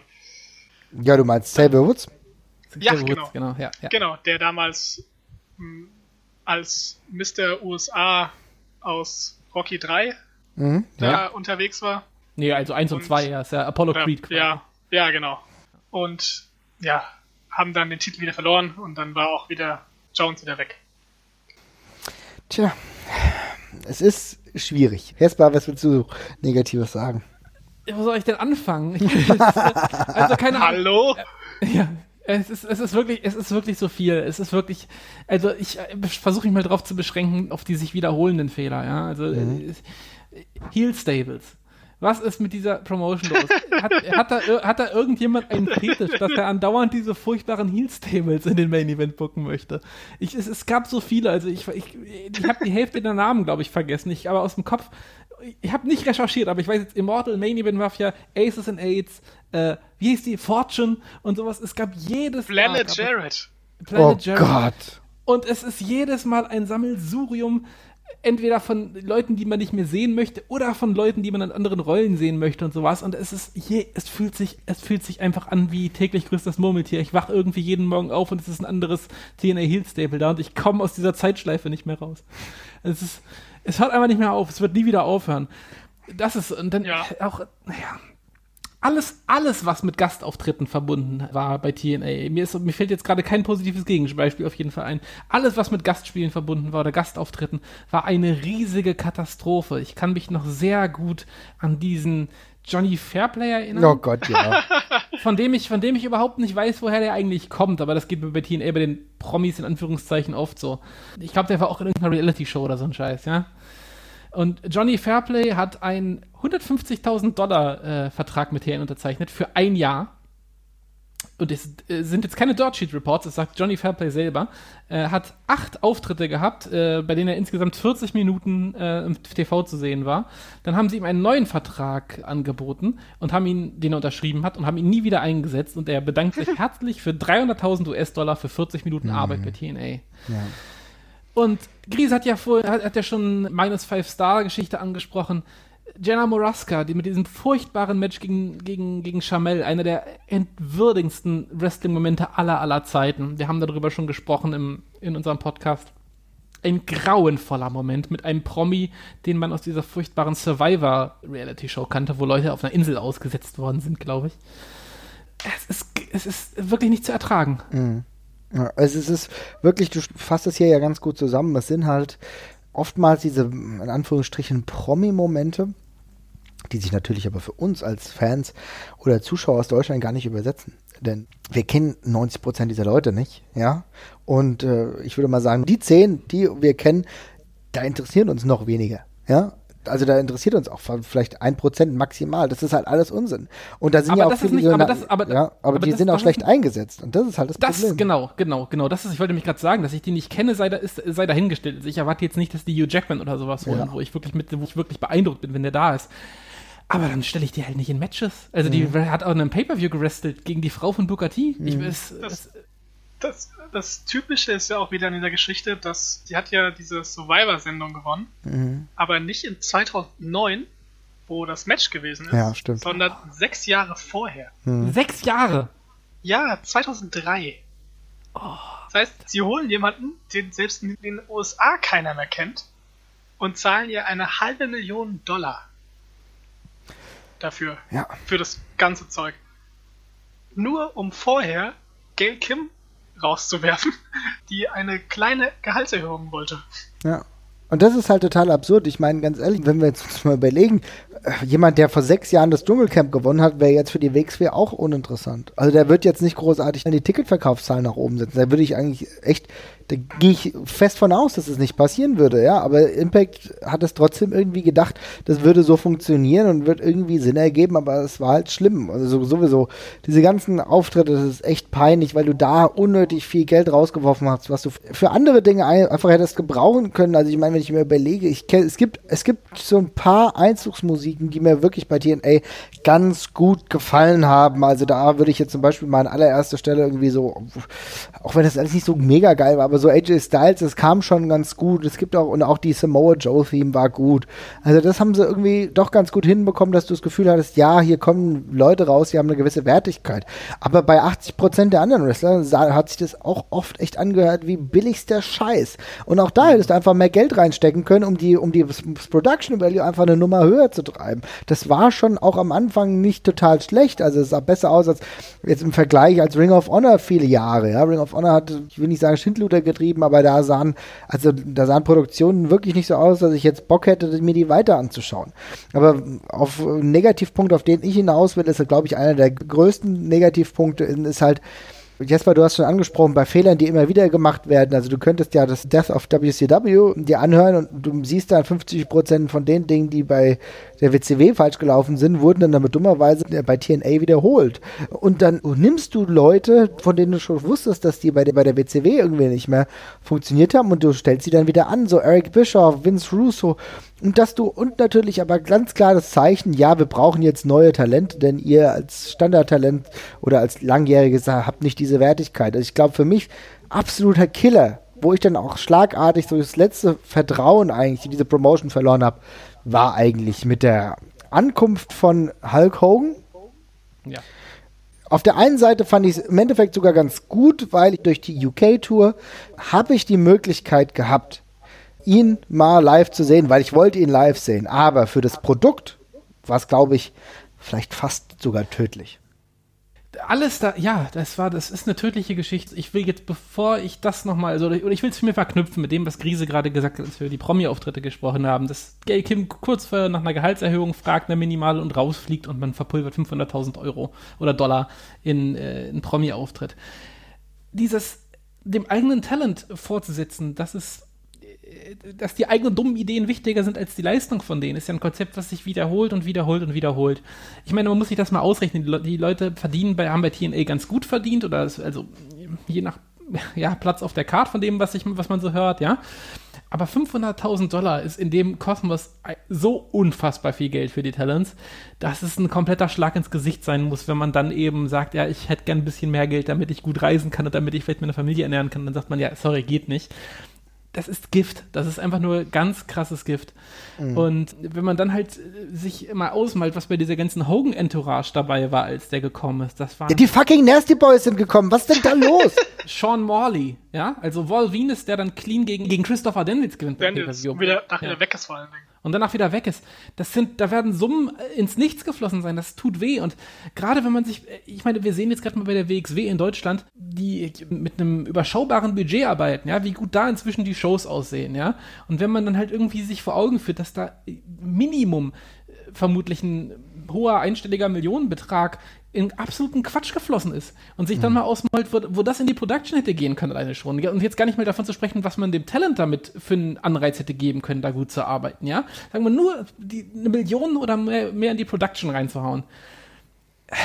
Es, es tut weh, es tut wirklich weh beim Zugucken. Also gerade diese Hogan-Ära, das ist, als hätte man der Sache einfach den Stöpsel gezogen und man hätte sich erstmal zwei Jahre dagegen gewehrt, unterzugehen. Das ist, war für mich auch alles einfach nur noch lächerlich. Widersprach auch allem dem, was TNA mal sein wollte. Und es gibt für mich kaum einen bezeichnenderen Moment als im Wrestling, als Hulk Hogan, der in dem sechseckigen Ring steht und sagt, ja, wir machen halt auf mit diesem sechseckigen Ring. Das genau. ist scheiße. Ja. Ähm, ja. Das hat euch ja auch nur so weit gebracht und denkst, ey, das war eins der Dinger, die dem hin ein Gesicht gegeben haben und du spülst die ganze Geschichte jetzt quasi gerade die Toilette runter und hast offenbar nichts geschnallt. Und ah, das ist so bezeichnend einfach alles. Und das, das tut so weh, wenn man sich's anguckt. Ja. Das ja. stimmt, ja. ja. Du hättest weiter den Weg gehen müssen mit dem Geld. Leute zu verpflichten, Charaktere weiter auszubauen, die irgendwie schon einen Punkt erreicht haben, wo du sagst, ja, der ist cool, der, der, der, ist auf diesem Level, den kann ich noch weiter ausbauen, den kann ich noch weiter ausbilden, aber der ist halt nicht diese, hat noch nicht diesen Superstardom, so, ja, also keine Ahnung, wie, wir haben ja letztens schon mal drüber gesprochen, das ist jetzt schwierig, das auf die ganz heutige Zeit zu übersetzen, aber ich sag mal so, ein Will Osprey oder ein Marty Skrull, dass die jetzt zu, zu, Ring of Honor und gleichzeitig aber auch noch bei New Japan arbeiten, das tut beiden gut. Ne? Und ja. das wären so Charaktere gewesen. Ja, im Optimalfall hätte ich dann, hätte es ihnen derzeit gegeben, hätte ich das Geld für die Leute investiert, dass die sich da weiter um, an Leuten abreiben, wie Christopher Daniels daran wachsen, aber halt nicht Leute, die ewig gestrig sind. Wie Hulk Hogan, dann fährt er nochmal seine scheiß Hulkamania-Schiene. Was ist denn los? Das will doch kein Mensch sehen. Und das hat mich echt wütend gemacht. Auch nicht, denn, weil du es halt auch nicht bei diesen ein, zwei Personen belassen hast, sondern plötzlich eine Entourage hier hineingeschleppt hast, hat nur gefehlt, dass Brutus the Barber Beefcake wieder zurückkommt, so, weißt du? Also ganz, ganz fürchterlich und du änderst das Gesicht so dramatisch, dass du eigentlich den Kern, den Wesenskern von TNA komplett ausgelöscht hast. Und ich meine, es ist halt insbesondere bitter gemessen daran, äh, wenn man sieht, dass, dass eine WWE mit einer deutlich abgespeckten Version ihres Hauptprogramms, was die Produktion angeht, NXT ist deutlich günstiger, denke ich, in der Produktion als normaler mhm. WWE pay oder eine WWE-Show, die genau das, die genau das machen, was TNA mal ursprünglich gut gemacht hat. Einfach nur Talent zu verpflichten, das unverbraucht ist, was geiles Wrestling zeigt, was man so vielleicht in der Hauptshow auch erstmal nicht so sieht oder lange nicht gesehen hat, ja. Man hat das Gefühl, es ist alles möglich, es sind junge, frische Leute da, man schreibt für einen kleinen Kosmos und die machen damit geile Shows. Es ist jetzt für mhm. die WWE in dem Fall jetzt wurscht, ob das rentabel ist oder nicht, weil es ist nur ein Baustein. Aber äh, das ist mit weniger Budget zu, zu, machen gewesen, als mit dem, was TNA letztendlich rauskommt. Und das wäre nachhaltig und langfristig gewesen. Und ich kann mir auch echt nicht vorstellen, dass man nicht auf einem deutlich höheren Niveau dann jetzt wäre, als es heutzutage zum Beispiel PWG oder sowas ist oder Ring mhm. of Honor, die auch ja im Grunde nur das machen. Und ah, das ist, das ist schmerzhaft. Also hätte man einfach, man war ja am Anfang auf der, quasi auf dem, auf dem richtigen Dampfer, als mhm. man das mit der X-Division und sowas gemacht hat und man hat es dann, das ist, das ist das, was so wehtut, völlig grundlos weggeworfen für, ja, so, WWE zeigt ja, wie Wrestling gemacht wird, so machen wir es jetzt auch. Mhm. Ja. Grise, hast du noch einen Punkt, den du anführen würdest, also was so im größeren Rahmen vielleicht dich negativ irgendwie beeinflusst hat? Also ich meine, du bist ja jetzt, jetzt auch zum Beispiel kein regelmäßiger Impact-Gucker mehr. Warum nicht? Ähm, es hat mich verloren irgendwann nach dieser, dieser Hogan-Ära, so um 2012 mhm. um, 2013 glaube ich. Ja, einfach nicht mehr so richtig gecatcht hat es mich dann, hab ich mir aufgehört und ich gucke jetzt nochmal alle paar Wochen einfach rein und denke mir auch jedes Mal so, yo, okay. Mhm. Es ist alles halt ziemlich äh, belanglos geworden, ne? Mhm. Also auch durch die, glaube inzwischen dritten TV-Sender jetzt in den letzten drei mhm. Jahren irgendwie. das hat auch viel da, da, dazu geführt, einfach, dass man TNA nicht mehr so auf dem Schirm halt hat. Diese Namenswechsel erst dann dazu auch nochmal zu. Ja, ganz wichtiger Punkt, ne? Von früher NWA, TNA, dann zu TNA und dann halt innerhalb 2017, glaube ich, dreimal den Namen gewechselt von TNA zu Impact, dann kurzzeitig zu GFW, Global Force Wrestling, äh, und dann wieder zurück und dann Impact Wrestling, wie es ja jetzt noch heißt. Aber es ist ja schwierig, ne? Ja, äh, das ist einfach alles bitter. Und die Promotion hat eben, wie vorhin schon gesagt, ein sagenhaftes Talent da drin, ihre eigenen Fehler in den Mittelgrund zu, in ja. Vordergrund zu stellen und alles Gute nach hinten zu packen. Also ich meine, allein die Liste auch an, an wirklich peinlichen Storylines, die in Erinnerung geblieben sind. Diese unsägliche Claire Lynch-Storyline mit AJ Styles, mit dem unehrlichen Kind und mit der drogensüchtigen Claire Lynch, die irgendeine reingeworfene schlechte Schauspielerin war. Alles eine Katastrophe. Nein, ich, nicht alles. Ja, der Großteil. Möchte ich. Ja. Okay. Und äh, auch diese, diese ewig lange Storyline um Sam Shaw, der diese Obsession für Christy Hamm entwickelt hat und dann so einen American Psycho-Charakter halt darstellt. Ja, also alles ein furchtbarer Quatsch und äh, ja, dann die eigenen, sich dann halt so selber ins eigene Fleisch zu schneiden, was die guten äh, Sachen hat, die man eigentlich hat, das ist halt mhm. schon unglaublich. Und ich finde, man hat es auch einfach über die Jahre geschafft, die eigene Marke so zu zerstören und zu entwerten. Sei es durch das Herumgewechsle mit dem Namen und Global Force Wrestling, sei es mit Stickern auf den Titel, sei es mit einer wirklich teilweise unfassbar miesen Produktion, die einfach nur von Fehlern und sowas wimmelt. Und dann kommen halt noch solche Sachen dazu wie Mahabali Shira, der den Shira Shuffle tanzt, was er pro Sendung gefühlt 20 Minuten lang macht, wo du einfach nur denkst, was gucke ich denn hier jetzt gerade eigentlich? Was, was, ist, was, was, was ist das hier jetzt? Was soll das? Hm. Ja, es ist, es ja, es ist schwierig. Es fällt auch heute noch schwer. Ich muss sagen, ich gucke öfter mal rein, ja, weil ich immer noch das Gefühl habe, vielleicht tut sich da so langsam mal wieder was. Du hast jetzt Austin Aries aktuell als Impact World Champion. Wow. Ja, es, äh, ja, es ist, ja, es ist, äh, es ist schwierig. Natürlich ist es schwierig. Ne? Ich meine, du arbeitest auch jetzt wieder mit Talenten, von denen man sagen muss, naja, sind sie das Top-Talent, was Indie-mäßig verfügbar ist. Dann hast du dann irgendwie Johnny Impact, Moose und dann dieser komische Alberto, der ich nicht mehr leiden kann. Also es ist einfach, es ist schwierig. Ich glaube, vielleicht geht da noch ein bisschen was, aber ich glaube einfach, sie werden diesen Makel, den sie seit längerer Zeit einfach haben, werden die, glaube ich, gar nicht mehr so wirklich los. Nee, ich sehe das auch den Zug als abgefahren an. Also ich, ähm, das ist für mich negativ behaftet und ich sehe da inzwischen andere Promotions wirklich weiter. Also das ein, TNA hat es halt irgendwie geschafft, sich im Fernsehen einfach festzubeißen. Da sieht man halt auch, dass, äh, dass da so kurzfristige Entwicklungen völlig egal sind. Man, Hauptsache, man hat irgendwie TV-Deal, man bleibt dann schon irgendwie drin. Haben, sind da inzwischen offenbar irgendwie ganz gut vernetzt, aber es ist inzwischen für mich halt überwiegt das Lachnummer-Einschlag einfach stärker. Mhm. Und ja. Man merkt jetzt ja auch seit ein paar Jahren, also ich weiß nicht, woran es liegt, ob es am NXT liegt oder einfach an TNA dass man ja gar nicht mehr so diese Indie-Guys reinbringt in die, die Promotion, die man früher hatte. Ich meine, wenn du früher, 2005 rum, hattest du Strong in der X-Division, Chris Sabin, Alex Shelley und wie sie alle heißen. Mhm. Und das sind ja im Grunde, wären es heute Namen wie Johnny Gargano gewesen, Champa, die Young Bucks. alle die Young Bucks, gut, Young Bucks ist wahrscheinlich zu, zu teuer einfach, ja, wobei man sich mit denen ja auch verdorben, wo, wobei man sich mit denen ja auch verdorben hat einfach. Ja, also, stimmt. Das ist, klar. das ist auch ein Punkt, den wir noch gar nicht an, angesprochen haben. Das ist wieder so ein Fall von ins eigene Fleisch schneiden. Diese bescheuerten Exklusivverträge, die sie damals versucht haben mhm. aufzusetzen. Was mhm. auch wieder, wurde den Leuten die Pistole auf die Brust setzt mit Arbeite für uns oder hör überall anders auf. Und damals hat das halt gereicht, um gegen Ring of Honor irgendwie das Talent da rauszu, rauszuzwingen. Es waren ja doch einige aber es ist, halt ein, es ist halt auch ein schlechtes Signal, wenn es dann irgendwann nicht mehr so ist und man den Leuten das dann halt wieder peu à peu erlaubt, ne? Also äh, ja. auch wieder schwierig.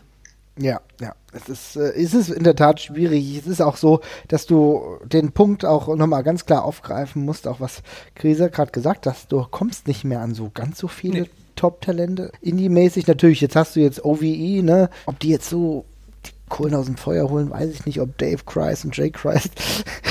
ja. das ist sind, aber, ist aber ja? auch schon jetzt bei denen zehn Jahre zu spät.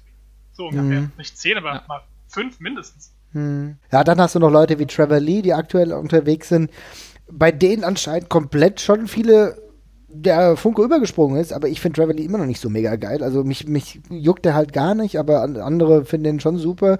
Also, aber da scheiden sich dann halt auch wieder die Geister, wo du halt nicht sagst, okay, wo kein, nicht jeder von uns sagt, boah, der ist geil. Und äh, zum Beispiel auch Leute wie Eddie Edwards, die da immer noch rumtanzen, ja, die sind schon seit drei, vier Jahren nerven die so. Weißt du, keine Ahnung, ist nicht böse gemeint, aber, aber das kommt dann einfach nicht so rüber, oder? Sehe ich das falsch? Bin ich dazu negativ? Ich weiß es nicht. Nee, ich sehe es genauso. Also die Leute, die sie jetzt haben, das sind äh, exakt die ganzen Indie-Guys, die mich nicht mehr interessieren, tatsächlich. Also, und die heißen Eisen kriegen sie halt nicht mehr. Und ähm, ich glaube, da können sie auch noch sehr gut drauf hoffen, dass äh, New Japan Pro Wrestling den amerikanischen Markt in Zukunft nicht noch ein bisschen ernster nimmt, weil dann wird es noch schwieriger. Also, aber und die machen das ja indirekt eigentlich eher durch Ring of Honor. Und ich muss sagen, aktuell würde ich sagen, hat Ring of Honor das bessere Produkt.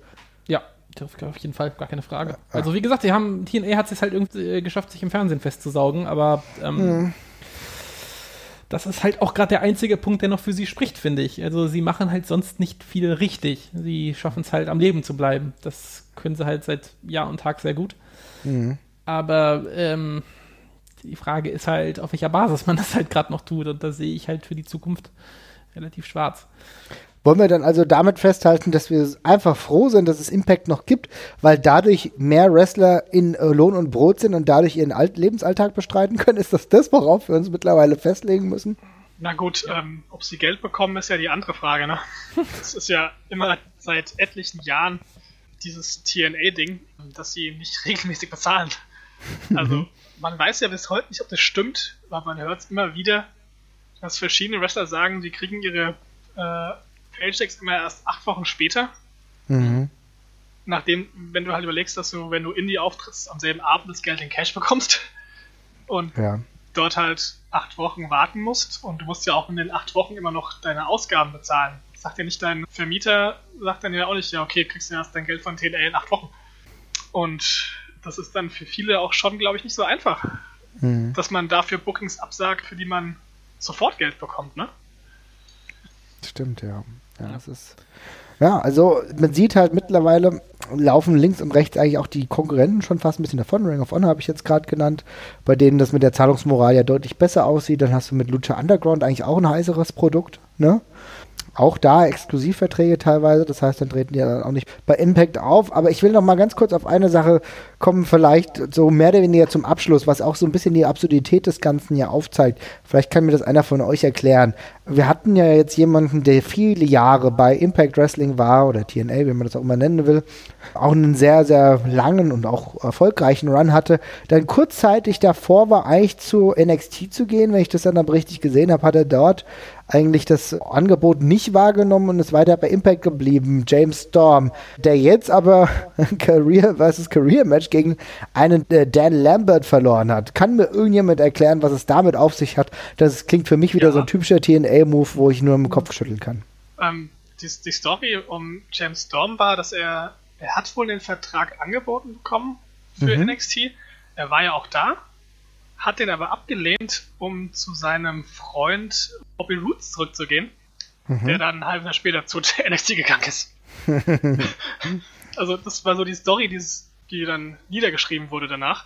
Mhm. Äh, ob das stimmt, keine Ahnung. Aber es hieß wohl, er wollte dann zurück zu Root wegen Beer Money und so und TNA ist ja doch, äh, fühlt sich ein bisschen hingezogen halt, Karriere da gemacht. Nur, dass dann halt Root gegangen ist kurz danach. Mhm. Und dieses Dan Lambert-Ding, das ist so eine Storyline. Also es ist ja, es ist ja das, es ist ja das Trainingsteam von Lashley, meine ich, ne? Das, das MMA-Camp. Ja, müsste. American Top Team ist das, glaube ich. Und Dan Lambert ist eben tatsächlich auch der Trainer, also der Head Coach von American Top Team, soweit ich weiß. Und das Match sah dann halt so aus, dass Dan Lambert, der ein, ich glaube, mit 50er ist oder so, mhm. aber eben an der Unterstützung von außen bekommen hat. Also im Grunde hat James Storm ein 1 gegen 9 Handicap-Match verloren im weitesten Sinne kann man sehen, wie man möchte. Ob das jetzt die, die passende Art und Weise ist, so einen Wrestler halt zu verabschieden, dann kann jeder für sich selbst entscheiden. Ähm, es ist, wie es ist. Okay. Vielleicht müssen wir es einfach so festhalten. Ich fand, für jemanden, der so lange dabei war, ist es irgendwie ein sehr, sehr merkwürdiges Ende gewesen. Aber da muss ich sagen, gut, belassen wir es dabei. Ich würde eigentlich sagen, wir haben jetzt auch schon lange genug heute über TNA gesprochen. Ich habe noch so viele Dinge. die wir gar nicht angesprochen haben. Ja, dann, dann, ja gut, okay, komm, dann sprech noch was an, was dir auf jeden Fall auf dem Herzen liegt. Du hast so wenig gesagt heute. Also, ich hätte zwei Dinge, die ich gerne ansprechen würde. Mhm. Ist einmal was ganz Schlimmes und einmal so ein Semi-Ding. Mhm. Ähm, ganz schlimm ist die Claire Lynch-Storyline. Hm. Nicht, Die musst du uns mal- erläutern. Ne? Okay. Claire Lynch ist einfach eine schlechte Laiendarstellerin, die irgendwann zu TNA kam und behauptet hat, sie hat eine Affäre mit AJ Styles. Mm, Oh, scheiße, das war das. Genau. Und sie ist auch schwanger von ihm. Führte eben dazu, dass AJ Styles ein Match gewonnen hat, in dem es darum ging, ob er einen Vaterschaftstest durchführen dürfte. Also er hat das Recht gewonnen, den durchzuführen. Dankeschön hierfür. Jedenfalls ist halt alles ganz schlimm geworden dann und nach der Story ist halt AJ ein bisschen im Nichts so versandet. Also die Kelly-Storyline kann man einfach abhaken als unfassbarer Bullshit. Mhm. Und aber sie hat zu zwei sehr guten Dingen geführt. Glaubt man gar nicht, aber tatsächlich gab es da auch gute Seiten. Ähm, und zwar zu dem Tag-Team Bad Influence. Also Christo Dennis und Kazarian, die dadurch beide ihre Karriere nochmal um mehrere Jahre verlängert haben und auch nochmal Ring of Honor Tag Team Champion dadurch geworden sind. Durch dieses Gimmick. Okay, Und? das ist gut, ja. Mhm. Das hat dadurch, dass AJ Styles so im Nirgendwo war, hat er eine Pause bekommen und kam als Lone Wolf AJ zurück. Also den AJ, den man heute kennt. Er war ein bisschen in Japan, glaube ich, auch und kam dann dadurch zurück und wurde der AJ, den man heute quasi kennt. Weg von diesem blassen, dürren Jungen zu dem coolen AJ, den man heute kennt. Ja, das muss man tatsächlich sagen. Also die Storyline hat diese beiden Sachen im Schlepptau gehabt. Das äh, muss man ihr zugutehalten. So cringy auch die ganzen Promos da gewesen. Also diese Schauspielerin, die Claire Lynch gespielt hat, war halt wirklich eine Katastrophe. Was dann doppelt ironisch ist, gemessen daran, dass sie dann halt irgendwann, die Storyline wurde ja gecancelt, weil sie, äh, weil, weil, Fans ihren richtigen Namen rausgefunden haben. Und wenn ich mich recht erinnere, arbeitete sie auch in, in Disney World als Cinderella, die da rumgelaufen ist quasi. Und das fand sie dann nicht so toll, dass Leute jetzt wissen, wo sie eigentlich arbeitet, wenn sie nicht bei TNA ist. Und ist dann deswegen gegangen. Kann man sich auch, es hat, es hat, ja, es hat so, es hat so einen schönen Trash-Movie-Charakter, wenn man sich das heute anguckt. Es tut wirklich weh, aber es ist so schlecht, dass es, dass es ganz lustig ist. So, und damit es nicht noch zu lange wird, mein zweiter Punkt. Gimmick-Matches bei TNA. Mhm. Ich möchte ja. jetzt gar nicht groß darüber ähm, einen Vortrag halten, weil die Reverse Battle Royal und Feast of Fired haben wir ja schon bei der Gimmick-Matches-Ausgabe. Oh, wie, wie Jespers Hals schon anschwillt. ja. Aber es gab bei TNA auch gute Gimmick-Matches. Nicht viele, aber es gab sie. Ähm, ich mochte immer sehr das Ultimate X-Match, also Ja. quasi ein Leiter-Match ohne Leiter. Hat mir auch gut gefallen, ja. Ähm, gab zwar immer sehr, sehr dumme Spots, aber es ist nie was passiert. Wundert mich bis heute. Ja. Ähm, und das zweite ist etwas kontroverser, ist das King of the Mountain Match. Oh, das gab es ja vor allem in der Anfangszeit sehr viel, ne? Gefühlt jedes Jahr. Mhm. Und es hat gefühlt immer Jarrett gewonnen.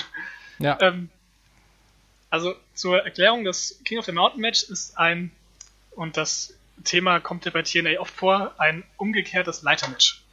Man gewinnt nicht, indem man den Titel abhängt, sondern indem man den Titel aufhängt. Ja, naja.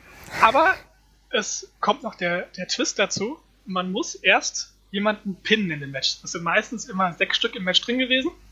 Und man musste sich quasi das Recht verdienen, indem man einen pinnt. Mhm. Und dadurch hatte man das Recht erworben, den Gürtel aufzuhängen und das Match zu gewinnen. Ich werde schon wieder. Der-. Der, der aber gepinnt wurde, kam für zwei Minuten in die Strafbox. Genau. Und ähm, das hat dir gefallen. Es ist absolut enttäuschend und eigentlich fast frustrierend, dass er es als Positivargument nimmt. ich, ich, ich muss sagen, während ich das gerade nochmal erklärt habe, klingt es sehr schlimm, aber ich, ich mochte es ziemlich, wenn man Ja. von diesem Strafbox-Quatsch mal einfach absieht. Ja. Ja. Es hat Gut. für mich funktioniert, dass ich Jared auf Jahre ge ge gehasst habe. Mhm. Und das war in meinen, in meinen Augen auch das einzige Ziel dieser Matchart. Dass man für ihn einfach Hass entwickelt. Tja, tja, es ist. Ähm, Und damit jetzt Jesper noch wütender wird, Ach. werfe ich den Namen Shannon Moore in den, Raum. Ah, Jesper, weißt du, gegen welchen japanischen Superstar Shannon Moore 2008 innerhalb von drei Minuten gewonnen hat? Ich glaube, ich weiß es. Es war Okada, Weiß es oder? Auch Okada. Das war Okada, genau. Ja, aber was kann der schon? Richtig. Also jetzt ohne TNA da groß dissen zu wollen, aber es passt perfekt in diese Sache, wo TNA Dinge komplett falsch einschätzt und einfach nur so mitnimmt, wie sie sind. Und das sind die beiden Japan-Exkursionen von Tanahashi und von Okada. Natürlich, Okada war vor zehn Jahren auch ein Rookie, Ja. Tanahashi vor acht wahrscheinlich nicht so. Aber sie können nichts dafür wahrscheinlich, dass sie Okada so eingesetzt haben, wie sie ihn eingesetzt haben. Aber es passt einfach unfassbar zu dem Ganzen, was TNA insgesamt gemacht hat. Also ich glaube, bei, ich glaube, bei Okada gab es danach auch doch deutlich Verstimmungen, meine ich. Ich glaube, dass, also da, das war damals schon, kam das nicht so gut an, weil man hat ihn, glaube ich, schon, ich möchte jetzt auch nichts Falsches sagen, also ich kannte Okada damals auch noch nicht, aber schon als vielversprechendes Talent quasi eingeordnet und der hat halt keine Rolle quasi gespielt. Und ich glaube, da hatte man eben äh, schon sich was anderes von erhofft. Und der hat ja dann auch noch die, dieses furchtbare Green Hornet-Gimmick da bekommen, ne? Und, Oh stimmt. Das ist ganz grauenvoll wirklich. Also es war ja schon fast sehr beleidigend und kann man jetzt eben auch mal sehen, wie sich das eben äußert. Ich meine, es hat auch einen Grund, dass die Japan Pro Wrestling heute, heutzutage mit Ring of Honor zusammenarbeitet und eben mit TNA. Ja, Also, klar. Bitter. Mhm. Naja, gut, aber man muss sagen, gegen Shannon Moore mit seinem Book of Dilly Gaff jetzt kann bitte man halt Schnauze, nicht Alter. einfach so eine Chance haben. Es ist nicht so einfach. Ich möchte auch noch mal kurz korrigieren, das war 2010 gegen Okada und nicht 2008. gut, 2008 war dann wahrscheinlich Tanahashi. Okay. 2010 war Shannon Moore noch besser, bestimmt. Das ist, Ey, er hat Oh. damals gegen Mr. TNA gewonnen, 2005. okay, ich möchte hier den Deckel drauf machen. Ich gleich in die Tasse. Genau, genau, ja. Sehr gut. Also ich würde sagen, das ist ein würdiges Ende dieses Podcasts. Wir, wir werden mal schauen, wie das weitergeht. Wir haben momentan, glaube ich, im Kreativteam von Impact Wrestling Scott Damore und Don Callis, also die beiden auch aus anderen Ligen bekannt. Scott Damore ja auch jetzt mit ja, schon viel auch TNA bzw. Impact-Erfahrung. Vielleicht geht's da positiv weiter, positiver als man denken mag. Wir bleiben auf jeden Fall dran. Vielen Dank, dass ihr auch dieses Mal wieder äh, reingehört habt. Grise war mir ein Fest, mein Lieber. Sehr gerne, hat mich auch sehr gefreut. Und ich würde einfach sagen, wir schauen, wie es weitergeht. Jesper, vielen Dank, dass auch du dabei warst, so als Standard natürlich. Oh, danke, danke, dass ich dabei sein durfte. Sorry. Na gut. Und ansonsten, ähm, wie gesagt, wenn ihr Meinung zu, in, zu Impact, zu TNA habt, dann schreibt uns, schreibt uns, was wir vergessen haben. Und ansonsten macht's gut. Bis bald. Ciao. Ciao, ciao. Tschüss.